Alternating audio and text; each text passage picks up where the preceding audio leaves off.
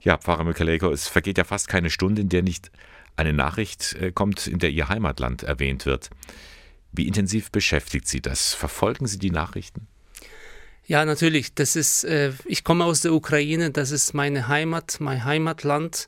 Und da wohnen auch meine Verwandten, meine Familie, meine Mama, mit mein, mhm. mein Bruder mit seiner Familie, auch die Verwandten, meine Frau. Es ist, wenn jeden Tag die Nachrichten über die Ukraine kommen, kann man nicht sagen, das geht mich nicht, nicht an, wenn ich jetzt hier in Deutschland bin, obwohl ich Ukrainer bin. Natürlich mhm. ist es ein Thema durch und durch, auch in unserer Familie, in den Gesprächen, auch mit den Kindern. Mhm. Und wie reagieren Sie das? Ist da eine große Sorge da?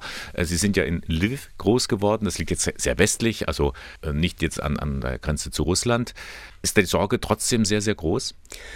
Es betrifft das ganze Land. Es ist unabhängig davon, ob du im Westen oder im Osten oder im Süden oder im Norden der Ukraine lebst oder wohnst, äh, spielt es keine Rolle, weil das ganze Land äh, von diesem Konflikt, von dieser Auseinandersetzung äh, betroffen. Und man muss auch dazu sagen, der Konflikt ist nicht neu. Der, der dauert schon seit fast acht Jahren und das Land lebt seit acht Jahren in dieser Spannung. Nun wurde ja Russland immer auch als der große Bruder bezeichnet, ein, ein Bruderland, Ukraine und Russland war da sehr eng verbunden. Ist es jetzt das noch immer oder ist das mehr eine große Gefahr? Heutzutage, nach acht Jahren, ist es, äh, es wird immer schwieriger, äh, von Russland als von einem Bruder zu sprechen. Natürlich, mhm. äh, äh nachdem wir jetzt seit 2014 etwa 12.000 oder 13.000 Opfer haben dieses Konfliktes, spricht man eher von einem schwierigen Nachbar als von einem Bruder. Ja? Und das wird sich wahrscheinlich in nächster Zeit nicht groß ändern. Nun rechtfertigt ja Russland oder Putin diese Strategie damit, dass man sich schützen möchte, verteidigen möchte, dass man also die Sorge hat, vom Westen angegriffen zu werden. Können Sie das nachvollziehen? Ich kann als, aus der ukrainischen Perspektive nicht nachvollziehen, diese Rhetorik, weil von der ukrainischen Seite will die Ukraine keinen Krieg mit Russland. Das ist eindeutig. Also die Ukraine kann Russland nicht gefährden. Die Ukraine hat nicht die Mittel dazu. Man kann verstehen die russische Seite, wenn man sagt, man will sich verteidigen, aber ich sehe nicht, äh, äh von, von wem genau ganz konkret man sich jetzt 2022 verteidigen muss. Mhm. Warum macht dann Putin dieses Machtspiel? Was hat er vor?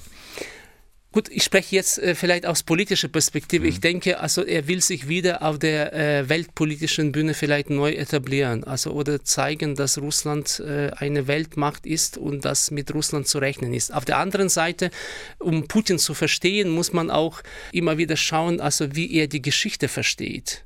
Äh, er hat einmal schon in den 90er Jahren gesagt, dass für ihn äh, der Zusammenbruch der Sowjetunion die größte geopolitische Katastrophe sei.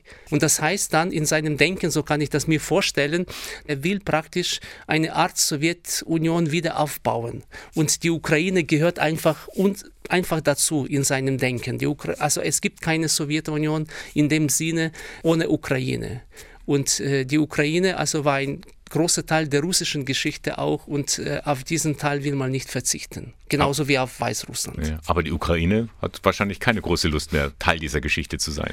Nein, also momentan nicht. äh, und ich, ich, ich kann mir kaum vorstellen, dass die Ukraine äh, sich äh, jetzt äh, in, in Richtung Russland entwickeln will. Also man hat das mehrmals jetzt in den letzten 30 Jahren der Unabhängigkeit gezeigt, dass man eher pro-westlich orientiert ist. Wie soll jetzt dieser Westen reagieren? Was erwarten Sie sich jetzt davon?